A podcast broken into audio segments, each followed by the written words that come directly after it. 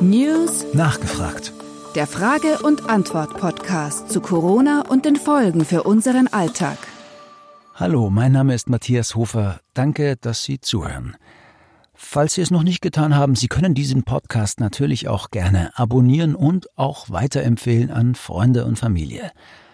Heute hören Sie eine Sondersendung. Der Grund, der Verbraucherschutzverein hat eine Musterklage gegen die Republik eingereicht. Sie hören Statements und Antworten von der Pressekonferenz aus dem Grand Hotel Wien. So wurde Ischgl zur Virenschleuder in Europa.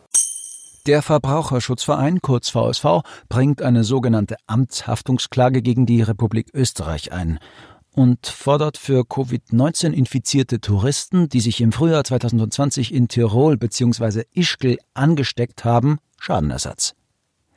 Für vier der Geschädigten, darunter die Erben eines Verstorbenen, hat der VSV nun tatsächlich die Klage eingereicht.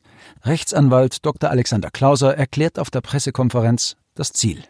Primär wollen die Geschädigten bzw. ihre Hinterbliebenen, dass die österreichischen Behörden, die sich beim Management des Auftretens von Covid-19 in Tirol Fehler und Versäumnisse zu Schulden kommen ließen, bei den Geschädigten entschuldigen. Das kann man auf dem Rechtsweg freilich nicht erreichen.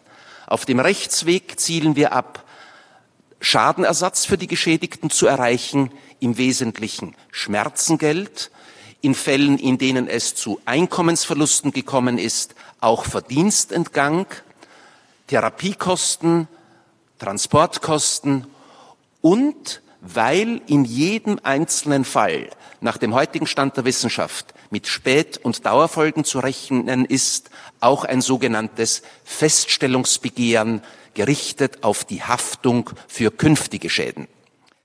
Der Obmann des VSV, Dr. Peter Kolber, verdeutlicht das Ausmaß der Causa.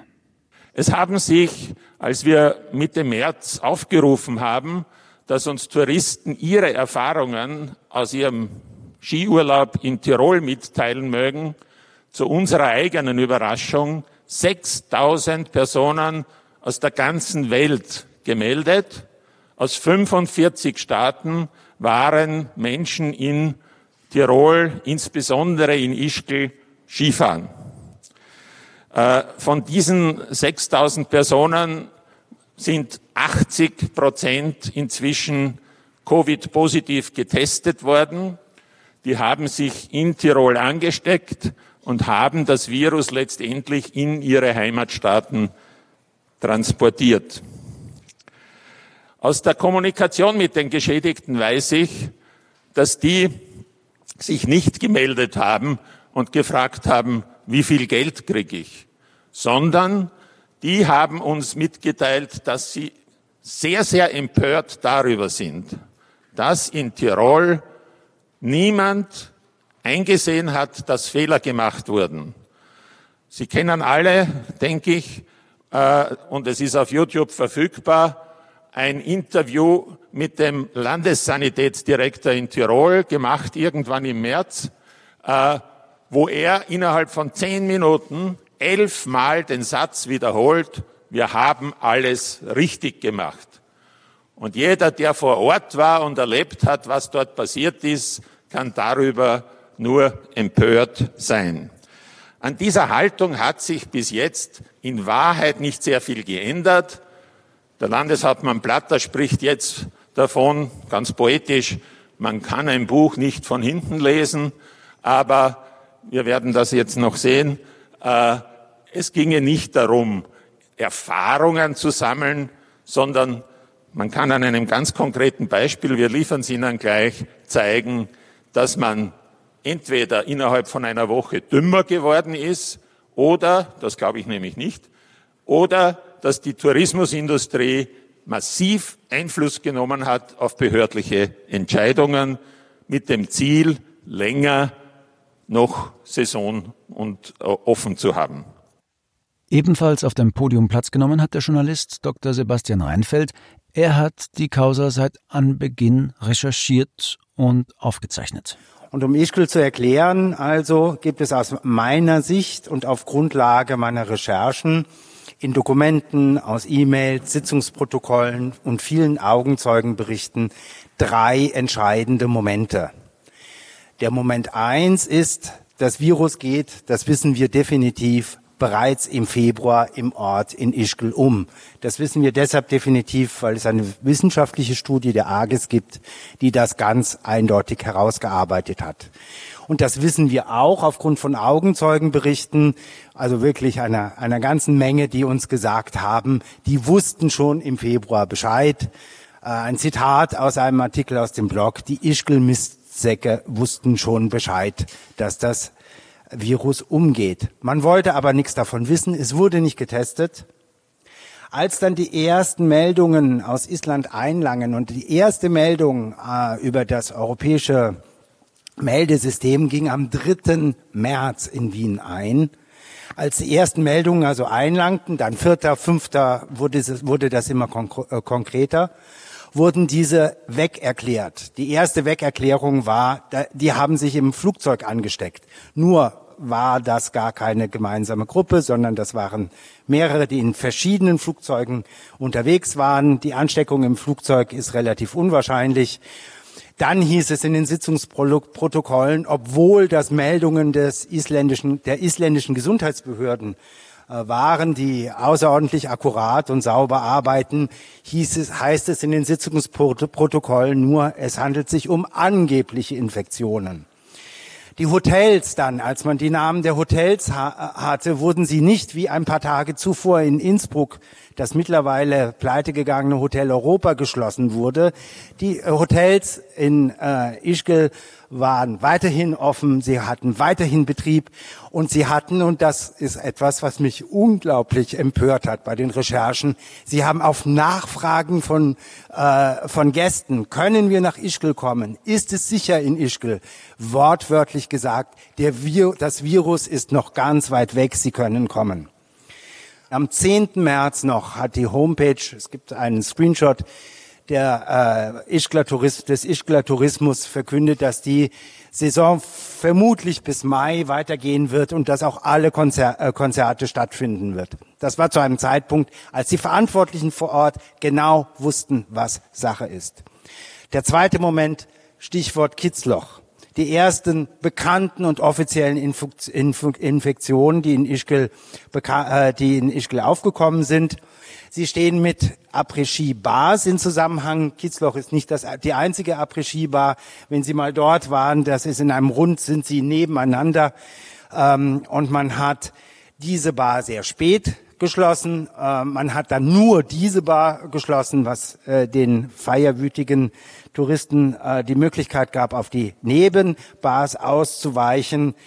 Ähm, dann die Information, da, dann kam die offizielle Information, Zitat, eine Ansteckung ist aus medizinischer Sicht unwahrscheinlich, und zwar eine Ansteckung, wenn man in der Bar ist.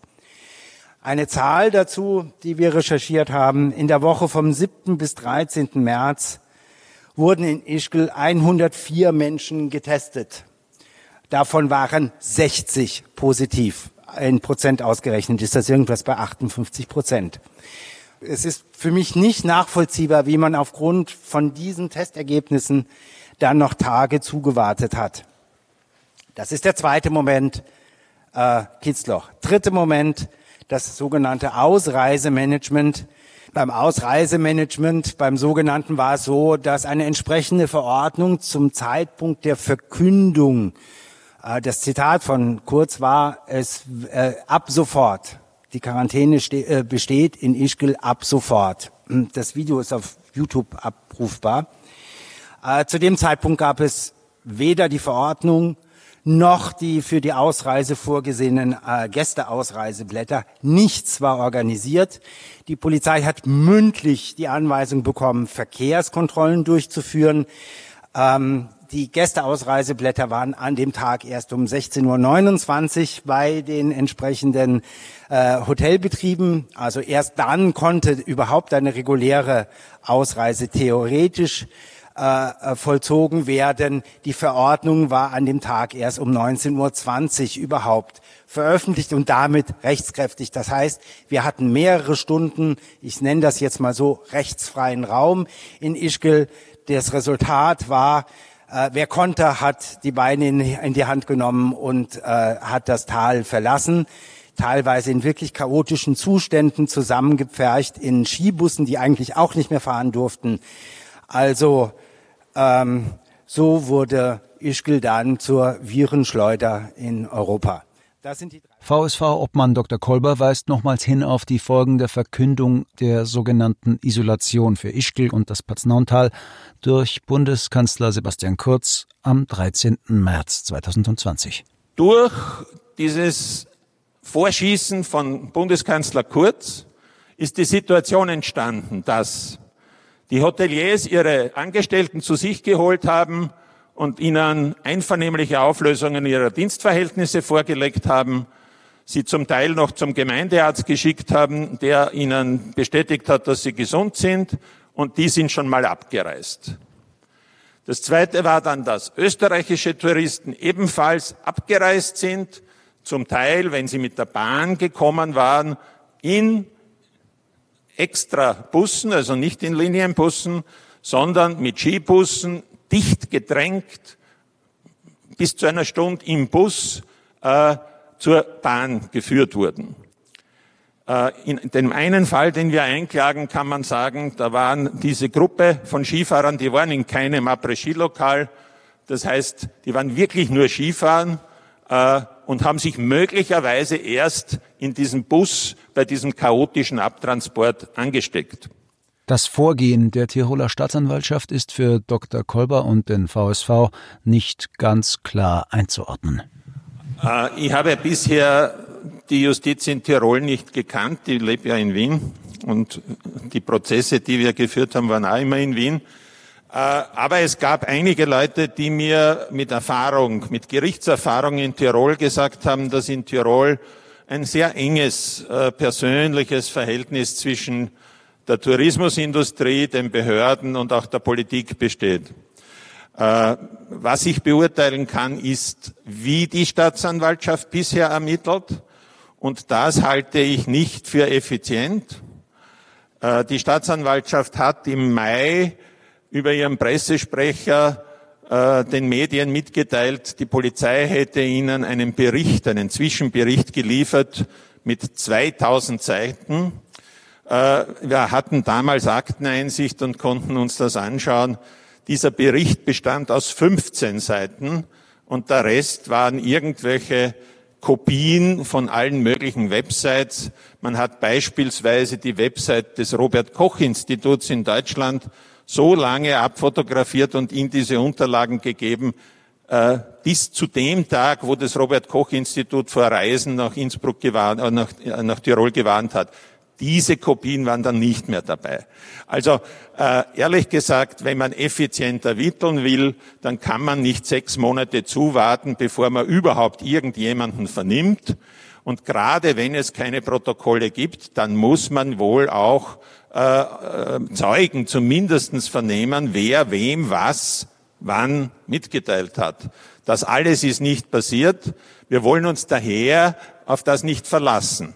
Ich lasse mich ja gerne überraschen, dass da doch effizient ermittelt wird und dass es zu Anklagen kommt.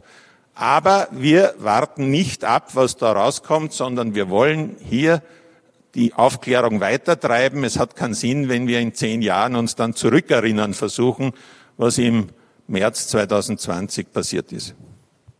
Und wie geht es nun weiter?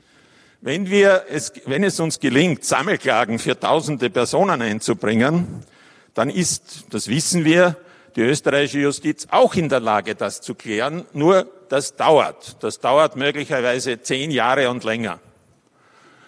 Und belastet die Gerichte und ist meines Erachtens nur der zweitbeste Weg. Der beste Weg, und deswegen haben wir heute einen offenen Brief an Bundeskanzler Kurz gerichtet. Der bessere Weg ist, einen runden Tisch einzuberufen, dort Fehler zuzugeben, sich dort klar und ohne Wenn und Aber zu entschuldigen bei den Touristen und den Geschädigten Schadenersatz anzubieten.